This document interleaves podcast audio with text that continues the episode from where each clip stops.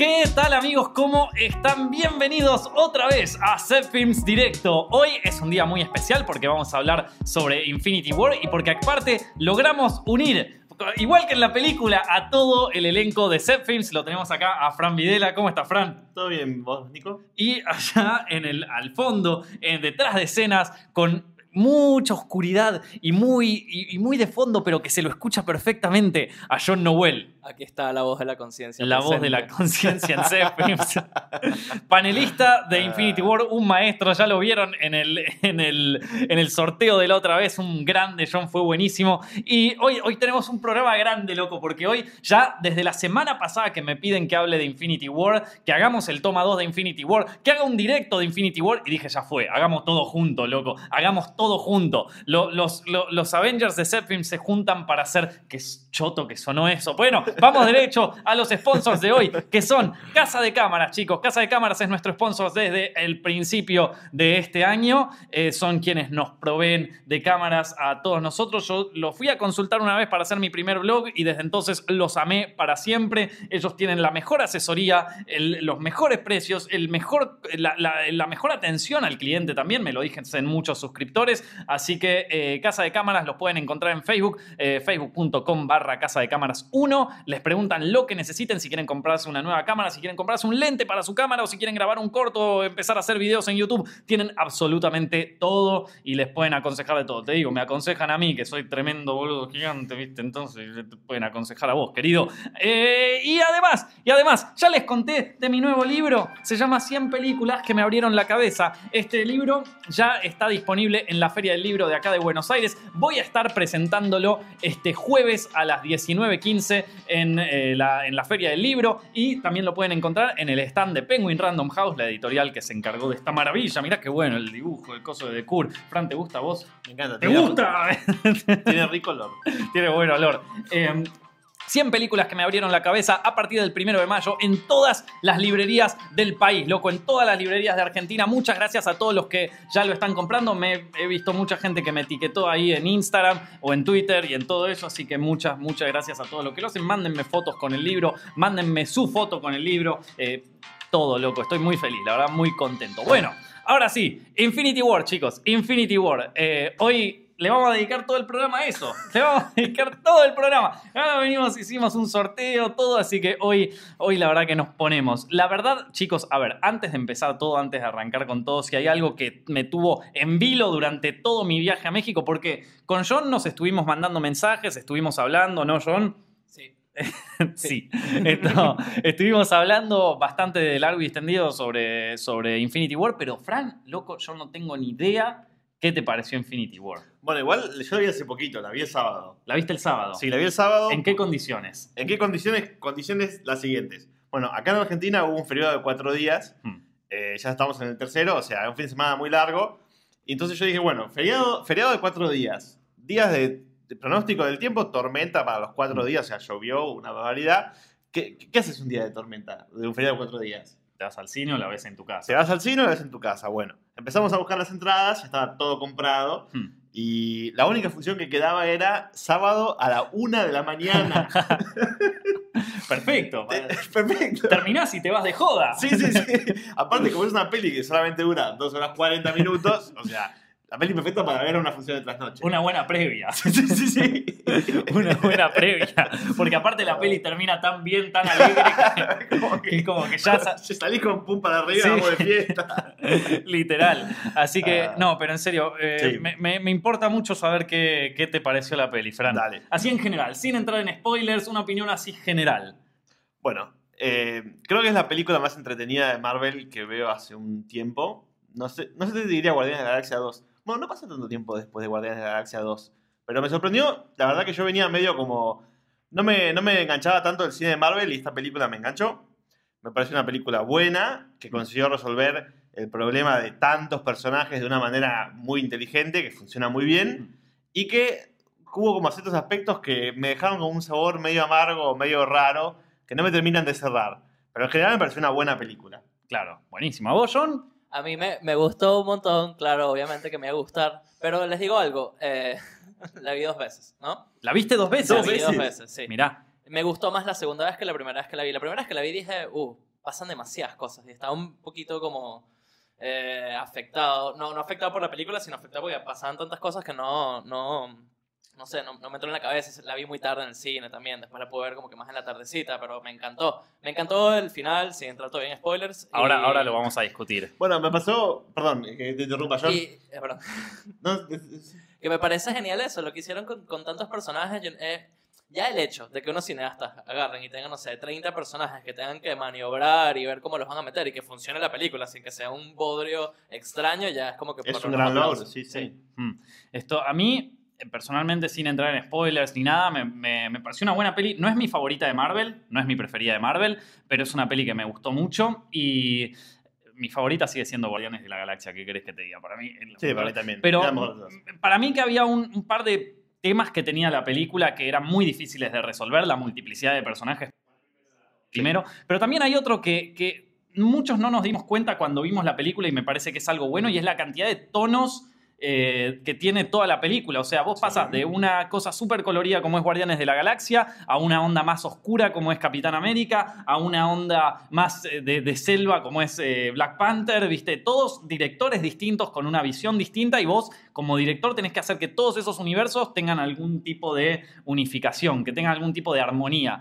Y yo, yo la verdad es que me lo pregunté mucho tiempo, ¿cómo van a lograr esto? ¿Cómo van a resolver este tema? Y lo resolvieron muy bien los rusos. A mí me pareció que, que lograron una armonía que, que era necesaria para esta película y que era muy difícil de lograr. No sé si a ustedes les pareció lo mismo o sintieron que, que no pegaban los distintos mundos. A mí me parece que en general Marvel tiene el problema de que no, no, no le gusta como la seriedad o el drama, digamos. En el momento en el que algo se está volviendo como demasiado serio, demasiado eh, eh, dramático, enseguida corta con un chiste. En general un chiste como de una tontería o algo, Mm. un chiste como físico. Pero hay Eh, momentos igual en esta que tiene sus momentos de drama fuertes. Sí, te- lo que te iba a decir era eso, que, que, digamos, en ese estilo, digamos, eh, de Marvel, Mm. en esta película como que los rusos lo, lo- lo- lo hicieron como más, más tirado para abajo, como que lo, lo atenuaron un poquito. Dejaron que pasara un poquito más de tiempo para que como que caiga el espectador en lo que acaba de pasar y después le ponían una transición, un chiste. Eh, y como que para mí lo manejaron mejor que otras películas. Me sigue sin cerrar igual esa manera de encarar esos, esos momentos. Pero que- una película de 2 horas 40, o sea, no puedes estar 10 minutos en cada momento dramático porque no, no termina nunca la. No, es que igual yo opino exactamente lo mismo, Fran. Eh, lo estábamos hablando con John, que por momentos quizás había, es un tema más de cómo planteas vos el, el timing de cada escena y eso, que si vos tenés que hacer un porcentaje, el 90% de la película es acción a pleno Claro. y el 10% de la película es como trabajo sobre los personajes, sobre el desarrollo de los personajes. Eh, hay, hay igual momentos para mí en la peli que son increíbles de desarrollo de personaje, ni hablar de Thanos, de quien vamos a hablar un poco más después, pero eh, Thanos es un personaje súper desarrollado que tiene Sí. escenas muy buenas, muy bien hechas. La película está más o menos protagonizada por Thanos, prácticamente. Es el, es el único personaje que lo llevan al extremo en cuanto a desarrollo. Y que, de- y que antes, en todas las escenas postcréditos de todas las películas anteriores, Sí. no sabíamos absolutamente casi nada. Es La verdad. única película en la que aparecía un poquito era en Guardianes 1 y hasta ahí. Sí. Y que en esta película se, se desarrolló como un personaje, digamos. Claro, y finalmente, después también tenés una escena con Thor y con Rocket que también es bastante como emocional en ese momento, unos primeros planos muy cerca también, Sí. que, que es, eso me pareció muy bueno. Después hay momentos, bueno, entre, entre Vision y, y- y Scarlet Witch y, bueno, hay, o sea, los momentos que tienen de, de desarrollo de personaje están muy buenos. Funcionan muy bien, lo lograron hacer bien. El momento de Gamora y Peter, que bueno, es cortado por este momento de comedia con Drax, que, que, que vos decís que capaz no te copa. A mí Yo, yo, yo más que en ese momento estaba pensando más adelante cuando se pasa de la historia de Thanos y Gamora a creo que Hulk. Hulk Sí. es como el, el, el comic relief medio de esta película, Sí, ¿no? es verdad, es verdad, porque está medio como con, con problemas para sacar a sacarle y toda esa historia, Sí. entonces es... A mí esa parte es como que la, la que me pareció más floja, por lo menos la, la historia de Hulk y el rol de Hulk en la película. Claro. Eh, y Pero de- el resto, sí. No, y bueno, pero después hay momentos en la peli, o sea, los momentos que son de desarrollo de personaje los lograron bien. Sin embargo, hay algunos donde los resuelven tipo, bueno, ya está, o sea, por ejemplo, hay una parte donde eh, llegando al final, ¿no? Un momento de spoiler, ni siquiera es spoiler porque lo aparece en el tráiler, que se encuentran Capitán América y Bucky, viste, de nuevo después de Coso, y nada, se dan un abrazo como, che, bueno, todo bien, sí, dale, si, todo no, bien. si no recuerdo mal, Capitán América pensaba que Bucky estaba muerto. De nuevo, otra Sí. vez más. Mm. Entonces se dan un abrazo, eh, está todo bien, loco, Ah, vamos a estaba pelear. vivo, sí. Claro. eh. Así, vamos a pelear, dale, vamos a pelear. Como, Ahí, yo, ahí yo tiene algo para decir, me parece. Sí. No, no, sí sabía, sí, sí sabía que estaba vivo. De hecho, es Ah, sabía. América quien lo lleva a, a Wakanda para que lo ayuden con su locurita. Ah, tenés razón, tenés razón, me había olvidado, me había olvidado ahí, mal ahí. Bueno, ahora lo acabo de decir enfrente a todo el mundo, por favor, todo el mundo corríjame los comentarios. En los comentarios, sí, sí, sí. No se olviden de corregirlo a Fran, de decirle por qué ustedes son más inteligentes que él. Esto. eh, no, eh, John, eh, antes de entrar en tema spoiler, porque es muy difícil hablar de esta película sin spoilers. Sí. Porque. A, a nivel de desarrollo de personajes, sin tanto spoiler, por ejemplo, el arco de Doctor Strange es como que es medio extraño en su Sí. desarrollo, ¿no? Porque está toda esta rivalidad con Tony Stark y como que Doctor Strange le dice, yo voy a priorizar, digamos, mi tema y si vos estás en peligro, no me importa. Mm. Y después como que cambia enseguida sin, sin tanto desarrollo. Bueno, No sé. sí, qué sé yo. Hay Esto, algún- algunos temas así que no, no terminan de, de encajar bien. es que hay muchos personajes que asimilan a su. a- es como un alter ego, ¿viste? O sea, Doctor Strange a nivel guion es Tony Stark. O sea, Sí. es, es un remake de Tony Stark, ¿viste? Sí. O sea, por lo menos a nivel fórmula. Entonces. eh, Sí, es que tiene, tiene mucho eso, ¿no? Yo noté como que están muy estereotipados los personajes en Mm. ese sentido. Pero bien, parece- o sea, no, no, no, no.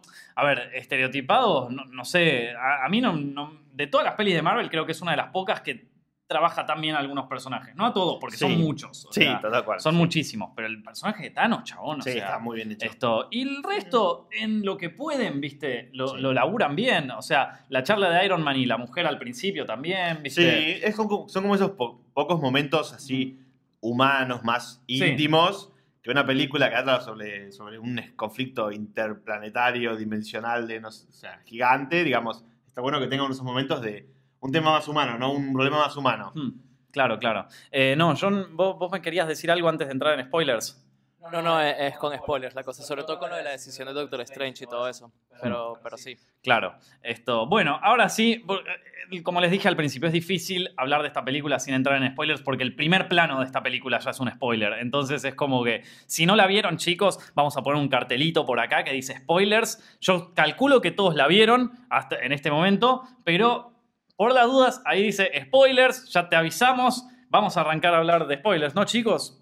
¿Sí? Bueno, ¿están listos? Vamos a empezar. Se muere la mitad de los Avengers. Estos, Thanos, logra su cometido. las- consigue las, las seis gemas del infinito. Rompe todo. Hace chaquear los dedos. ¿Qué más querés que te diga? Eh, La, la, la, mm, Soulstone estaba en el riachuelo. la Soulson estaba en el riachuelo. se muere Gamora. Aparece Red Skull en un momento. Eh, Sí, todo lo que querías todo. saber pasó, loco. Bueno, em, Bueno, ahora. a, a mí, a mí me pasó que, ¿viste el video que, su- que subimos en la semana antes? El de Mm. la historia secreta de los Avengers. Sí. Bueno, yo cometí el error de meterme en los comentarios sin haber visto la película. Oh. Y me spoilearon todas las muertes en orden de, de aparecer en la película. yo aparte, yo fui al cine diciendo, bueno, a lo mejor, viste, alguien se tiró el lance, no, no es tan así, no, no, no, era exactamente todas las muertes. Era alguien que vio la película ese día y fue directo a los comentarios a, a spoilear a todo el mundo y a mí me spoileaste. Claro. Hijo de tu madre. Bueno, empecemos, empecemos por lo, lo- lo principal de esta película, que para mí es lo mejor de esta película y me encantó, que es Thanos. O sea. Thanos es quizás uno de los primeros eh, villanos de- del universo cinematográfico de Marvel que realmente pesa, o sea, Exacto. que realmente pesa. Y chicos, yo siempre me dicen, bueno, vos Nico, porque no leíste los cómics, no entendí nada. Bueno, les voy a contar, yo viajé a México, me viajé hasta México y ahí eh, conocí a, Mr. X de Top Comics, ¿sí? Y Mr. X te recomienda que, que- que- o sea, en un momento me, me dijo que eh, una parte estaba inspirada en Infinity Gauntlet, que es una serie de... de- Es un arco Sí. de. eh, no, no sé bien de qué, de qué personaje, en qué, digamos, en qué personaje. Es de. Thanos, es de, De Thanos, de de Thanos, está Doctor Strange, Silver Surfer, bueno, un par más. Y es una de las inspiraciones principales de la película. De hecho, te das cuenta cuando lees el cómic. Eh, entonces, eh, tenía un viaje largo desde México hasta acá, así que me los leí todos, me los leí todos. Así que no me venga que, que- que leer los cómics. Esa excusa ya no vale más, loco. Ya no vale más. Antes valía, pero ahora no. Entonces, eh, es muy distinto el Thanos de- de- del cómic, eh, por lo menos el que aparece ahí, y sus motivaciones a la motivación del Thanos de esta película. Es muy distinto. El Thanos de la película a mí me parece que está mejor. El Thanos del cómic es como que se lo muestra como un ser omnipotente en un momento, ya tiene las Infinity Stones, entonces ya, ya de por sí es. Y, y su obsesión más que nada es como atraer a la, A la muerte, a la, ¿no? muerte, a Sí. la Mistress Death, a la, a la diosa de la muerte, ¿viste? Eh, esa es su motivación principal y para hacerlo hace todo lo que un adolescente desesperado haría por conquistar una mujer, incluso eh, destruir la mitad del universo. Pero bueno, viste cómo es. Eh, entonces es distinto y cuando yo lo leí así tan distinto, dije, bueno, ¿qué opinará John? Que a él le gustan más los cómics y todo eso en, en semejante cambio. A mí me gustó lo que hicieron con Thanos, porque si iban a hacerlo de la muerte, ya para, para presentar el personaje de la muerte, ¿no? Y un concepto tan, tan abstracto como un personaje de un cómic, Hmm. eh, tirado al universo cinematográfico, iban a hacer todo eso desde cero. En esta película no me parecía que no funcionaba. Y ese, ese backstory que le dieron de que Thanos prácticamente es un psicópata con... con... Bueno, eh, acá, acá tampoco es una persona muy sana. Claro, claro, pero bueno, pero esa idea de, de salvar el mundo y que él realmente cree que así lo puede salvar el universo, eh, me parece que lo hace un poquito más real en el sentido de que es un chabón, viste, nada peor que un chabón con mucho poder que, que puede hacer lo que quiera y que tiene esa mentalidad. Entonces eso me gustó, a mí no me molestó del cómic. Me parecía que estamos muy tarde para hacerlo exactamente igual al cómic. Claro. Claro. Sí, aparte supongo que habrán pensado eh, ese tipo de historia como más alegórica, con un concepto más abstracto, eh, a lo mejor en, un- en una película tan grande para un público masivo, eh, iba a ser ya una gran apuesta y iba a costar de entender. Mm. Si encima se le iban a jugar también con una historia que, que se animara a matar prácticamente a la mitad de sus personajes más icónicos, habrán dicho, bueno, o sea, una película, si tiene un- un- una, digamos, una jugada muy arriesgada, tiene que ser una, o sea, no puedes tirar dos o tres jugadas arriesgadas en una misma película.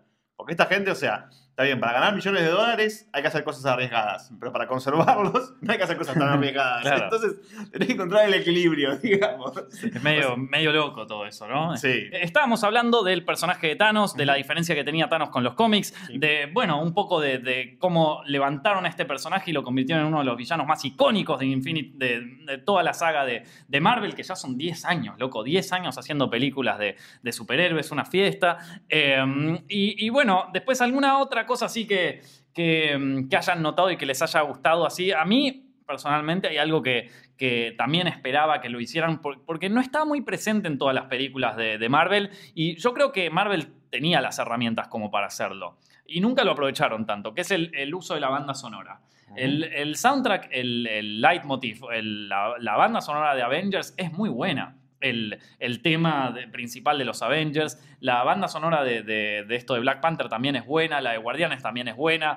O sea, son bandas sonoras buenas, pero que a veces no terminan de aprovecharse por completo. Tienen buenos leitmotivs, pero en las películas vos ves como que no los aprovechan tanto, como que no son tan recordables. En esta película me parece que lo lograron transmitir bien, como que la usaron en el momento que la tenían de usar, cuando aparece Capitán América, quizás sea uno de los momentos más, como donde más se luce este, este uso de la música. No sé ustedes a, a ustedes qué les pareció. Sí, a mí, a mí me, me llamó la atención porque era, era una música que tenía identificada, pero que no, no, era, no tenía tan consciente. Y cuando terminó la película, como que sonó el tema principal de los Avengers. Y era como, ah, como que me acordé enseguida de la escena esa de Avengers 1, que, que está como la cámara en círculo, y que están como los, eh, digamos, los Avengers de ese momento, Sí. como cada uno se, re- se prepara para pelear, digamos. Y, y sí, como que te vuelve a ese primer momento, no de la primera película, y ah, bueno, lo que se en, en Hmm. todo este momento. Ahora, cuando todos se murieron, que esto fue algo que yo me pregunté real en el cine. Capaz me lo pueden responder algunos en la audiencia. Eh, cuando yo estaba en, en el cine viendo cómo se des- desmaterializaban todos los personajes, cómo la mitad de los Avengers empezaba a desaparecer, el momento de Peter Parker llorando así, yo no podía dejar de pensar, loco, no podía dejar de pensar en que en algún punto del planeta estaban Hawkeye y su mujer ahí en una casa en el medio de la nada. No, bueno, Ant-Man ya está, desapareció, nadie sabe qué pasó. Capaz se murió y No, nunca dicen que, que está en arresto domiciliario. Ah, bueno, está bien. voy a salir de la casa. se quiere matar. Bueno, la cuestión es que estaban eh, Hawkeye y su mujer en una casita en el medio de la nada. Ahora, si, si Hawkeye desaparecía, la mujer, o sea, se friqueaba. Si la mujer desaparecía, Hawkeye friqueaba y llamaba a Capitán América y le dice, loco, ¿qué pasó? Ahora, si ninguno desaparecía, y luego en la casa en el medio de la... ni, se enteraron. O sea, no se enteraron de nada. No se enteraron ni que desaparecieron los Avengers. Nada, nada. Están completamente eh, afuera del tema. Nunca se enteraron que Thanos apareció. Qué cosa. O sea, yo me imagino a la, a la mujer de, de Hawkeye que llega a la casa y le dice, che, Hawkeye, ¿sabes qué? Que hoy fui al panadero y, y el tipo no estaba, mira. Y el tipo que le responde, che, qué raro, querida, si, si el panadero viene todos los días. ¿Cómo pasó que no vino? No, y sabes que tampoco estaba el tipo que me arregló el vestido, viste, así como este, confusión total, los tipos estaban completamente perdidos ahí, no entendían nada. Esto, no sé, alguien, alguien capaz me puede responder esa cosa. ¿Qué pasó con Hawkeye? ¿Qué pasó con, con la mujer? Si alguno de los dos sigue vivo, si los dos desaparecieron. Esa fue como la, para mí, fue mi pregunta más, más importante cuando terminó la película. Para mí fue como, ¿qué pasó? ¿Qué pasó ahí? O sea, quiero tener una película aparte o un corto aparte que me explique qué pasó. Ahí John, John nos va a tirar la posta. No, no, no sé si va a tirar la posta, pero ahora que lo pienso, ¿no? Hablando de especulación de la siguiente película, es que seguramente se le va a la esposa o los hijos, una cosa así a Hawkeye, y eso es lo que hace que entre con toda la próxima película que el chabón dice, dale, vamos al espacio, y porque los rusos, eh, Kevin Fish, todos están diciendo que le van a dar un gran papel, un protagonismo a, a Hawkeye en la nueva fase y en esta nueva película, que está muy feliz que la gente está detrás de él porque él, él es importante. Y, y, me parece que por ahí va a ir la cosa, ¿viste? Que le sacan a la esposa y el chabón se vuelve loco y no puede más. Claro, claro. Esto, no sé, esa para mí fue la pregunta importante. Vos, Frank, que... No, para mí mi pregunta importante, no sé, digamos, eh, agresiva o, o, extremadamente violenta, ¿no? Es como que pareciera tener como ser una persona centrada, digamos. Mm. ¿Cuál es la respuesta de los Avengers? ¿Por qué, digamos, se oponen a lo que él hace? Y porque quiere matar a la mitad de, del planeta. ¿Y por qué eso está mal? Y bueno, ¿para qué vas a matar a la mitad del planeta? O sea, digamos, siempre, siempre, que hay, siempre que hay, digamos, un conflicto, justamente lo que, lo que hablábamos de la épica la, Sí. otra vez, ¿no? O sea, cuando hay un conflicto así de visiones del mundo, tan, digamos, el, el- el destino del mundo está en, en juego, digamos, hay como, bueno, ¿qué, pro- ¿qué visión del mundo propone el villano? ¿Qué visión del mundo propone el héroe? Claro. Y digamos, cómo se enfrentan y cuál tendría que ser la que al final convenza al espectador o cuál es la, la que tiene mejores argumentos. Vos terminás la película y lo único que te queda es como que Thanos. Yo, yo digo una cosa. A ver, este, ¿por qué Thanos? Bueno, primero eso que tú dices es verdad. De hecho, me gustó ver la primera invasión que hacen en Avengers, verla, el resultado de lo que hizo sido la invasión cuando in- invaden el planeta de Gamora con los mismos monstruos, con el mismo ejército. Entonces fue como que un recordatorio de que eso fue lo que pudo haber pasado con, con nuestro planeta. Pero igual, lo de la solución de Thanos es una solución a la sobrepoblación que ponele, este, eh, ese primer año matan a la mitad, pero en, en 50 años van a estar en el mismo lugar, como que otra vez la gente va a seguir sobrepoblándose. Pero lo que yo digo es, si tienes una, un gauntlet, ¿no? Que, que puedes eh, hacer lo que sea con la realidad, ¿por qué en vez de matar a todos a la mitad en, en un chasquido de los dedos, por qué no, no sé, creas tipo comida infinita, recursos infinitos? No, digo, no sé. Que, que a lo mejor los héroes tendrían que haberle planteado. Y pero vos- parece extraño que no lo hagan. Pero digamos. no te vas a sentar con el tipo, una- un coloso así no, no gigante, te a vas a decirle. sentar, pero le vas a responder. Típico, el, no sé, el típico. eh, La típica lucha entre el héroe y el villano, ¿no? Que va el villano y le dice como, no, vos no, no, digamos, no entendés lo que quiero hacer porque, por ejemplo, un ejemplo clásico de este tipo de conflicto, X-Men eh, First Class, Hmm, ¿no? Magneto y Javier, digamos. sí, Parece que tienen el mismo objetivo, en un momento se separan y, digamos, claramente pareciera que los dos tienen como algo razonable, o sea, no es que Magneto es una persona eh, eh, que saca de la nada una conspiración, o sea, él vivió, vivió la discriminación, lo vinieron a buscar para matarlo y entonces dice que la manera de defenderse de, de eso es con la violencia, digamos. claro. O sea, no, no, no, no es algo que yo no podría entender. Hmm.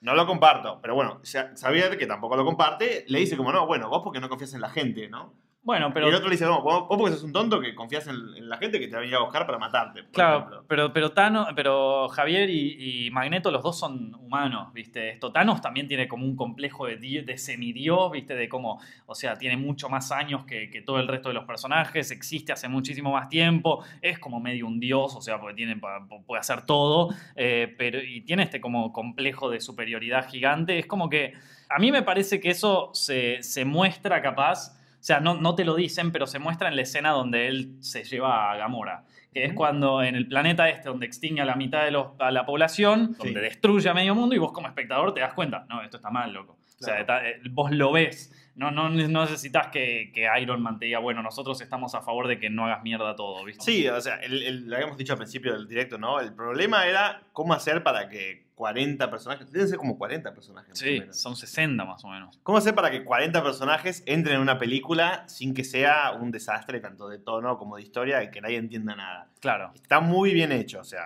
le dijeron, bueno, hagamos como grupitos, ¿no? De 6 o 7, 6 o Mm. 7 por acá, 6 o 7 por acá, y con un montaje que me hacía acordar un poco al Señor de los Anillos. Sí. Como cuando se juntaban un poquito de la historia de Gandalf, un poquito de la historia de Aragorn, Legolas y Gimli, un poquito de los hobbits, y como que para mantener siempre la, la tensión con las cosas que van pasando y para que cada personaje tenga como su, su ratito de gloria, por lo, por lo visto. ¿no? Sí, eso está súper bien llevado. Eso está, para mí, es una. era uno de los desafíos más grandes y lo lograron súper bien. Sí, igual hay- hay un problema extra, extra cine, ¿no? O sea, extra fílmico, extra en la Sí. película, que es, ¿qué haces cuando tenés a tantas estrellas que cada vez te sale más caro? El otro día leí, leí que el, el sueldo de, de Robert Downey Jr. por esta película fueron 50 millones de dólares. Maestro. O sea, ¿qué, maestro. qué haces cuando te, cuando te gastás 50 millones de dólares solo para tener a uno de los 50 actores que tienes en la película? Y te los gastás, sos Disney, loco. Sos Disney, te, te pones 50 palos y te vuelven 300, chabón. O sea, no te tengo que explicar la matemática. Bueno, pero yo pensaba como que la solución esta, ¿no? De matar a la mitad, a la mitad del cast también es, es un tema de, Matar de la mitad. presupuesto. De No, presupuesto. No, apa- eh, aparte hay una realidad y es que pronto se terminan los contratos de muchos de los personajes. El de Tony Stark se termina. Claro. El de. ¿Cómo se resuelve eso en la película? El de Black Widow se termina ese contrato. O sea, hay muchos, el de Capitán América también, hay muchos contratos de, los actores para sus personajes que ya está, se terminan. Y ponele, Iron Man, o sea, eh, este eh, Robert Downey Jr. ya hace tiempo había dicho como, bueno, yo ya me quiero ir yendo, ¿viste? Y, después volvió para Civil War así porque lo lograron convencer, andás a ver cómo, pero, eh, pero ya es como que medio todos se quieren ir al mazo. Ya todos es como, bueno, ya está, participamos, nos divertimos, lindos tragos, lindo, o sea, linda fiesta, pero loco, ya me quiero a, a mi casa. Esto, y mm, e- eso para mí van a tener que hacer un hard reset muy fuerte en la, en la segunda Infinity War. O sea, encontrar una manera que, que se entienda que todos estos personajes de golpe ya no están más. También estamos claros eh, de que no solo porque, bueno, es una película donde tienen que ganar los buenos, no en- bueno, en la segunda, eh, que sí o sí van a ganar porque la única opción posible donde el escenario donde iban a ganar es el que Strange eligió, que fue darle la gema a, a Thanos y todo eso. Por aquí la gente está llorando que no entendimos eso, sí lo entendimos. Y... y John se enoja. Ojo. me encantó eso de que al final la película es una película de Thanos, tipo termina con un final feliz de Thanos y como que agrégale tres escenas más a Thanos, así como que solo del punto de vista de Thanos y es una peli de la vida de Thanos y cómo se encontró con estos personajes superpoderosos que no lo dejaban hacer lo que él quería, pero al final lo logró y se sentó con una sonrisa. Eso fue lo que yo dije, yeah, vamos, muy bien. Fuerte la escena donde está con Gamora y la mata, loco. E- Esa que el tipo llora, e- e- es, fuerte. Es, es- está bueno eso. No, Y no esa, lo- esa parte tiene un poquito como de, como de cuento de hadas. Creo que fue una de las cosas que más me gustó de la película, ¿no? Que después nos damos cuenta que es eh, Red Skull Mm. y que le dice, ¿no? Como, ¿estás preparado para pagar el precio? Sí. Eso, eso pensamos todos, pero después nos damos cuenta de Claro. que no. Esa parte Sí. me gustó mucho. Eso está muy bueno porque aparte, para mí eso va a tener alguna repercusión en la, en la y segunda. debería, en una historia bien contada, debería. O- obviamente, viste que al final el tipo está ahí sin el gauntlet y la ve a Gamora bebé que, que le dice, bueno, lograste lo que querías y el tipo, y no sé. Lo que sí seguro es que Marvel, digamos, tuvo la capacidad de sorprendernos después de 10 años, de hacer algo que nadie había hecho antes, Mm. que DC intentó una y otra vez y falló, y que, o sea, eso no lo- nadie, nadie lo puede negar. O sea, Marvel consiguió a la marca de lo que es el cine de superhéroes, un estilo de fílmico, banda sonora, eh, Sí. humor. No van a dejar, digamos, bueno, qué lindo esta saga, cómo cerró, cómo cerró todo tan bien. Mm. Dejemos una obra de arte a la posteridad y busquemos otras propiedades intelectuales. Para mí no va a ser así. Van a explotar los superhéroes hasta que la gente esté harta de los superhéroes y ahí, bueno, pasarán a otra cosa. Pero no, no, van a, no van a dejar, digamos, bueno, qué lindo esta saga, cómo cerró, cómo cerró todo tan bien. Mm. Dejemos una obra de arte a la posteridad y busquemos otras propiedades intelectuales. Para mí no va a ser así. No, le van a encontrar una vuelta, o sea, le van a encontrar una vuelta para seguirla. Pero también igual, medio que, o sea, en algún momento lo van a querer cerrar, ¿viste? De que cierre por lo menos una historia y arranquemos con otra, mm, conservando algunos, otros cameos que vendrán, ¿viste? Aparece un Deadpool, aparece un Luke Skywalker de repente, ¿viste? Aparecen todos. Y, y sí, loco, y sí, va, en, algún momento capaz pasa. No- no- nunca digan nunca, loco. Sí. Muchísimas gracias por escuchar Set Films Directo en podcast. Mi nombre es Nicolás Amelio Ortiz y si te gustó te agradecería muchísimo que nos sigas en iTunes y en SoundCloud y que nos des un like y un buen rating. También nos puedes encontrar en YouTube para saber más de tus películas favoritas y en Facebook, Instagram y Twitter como arroba setfilms.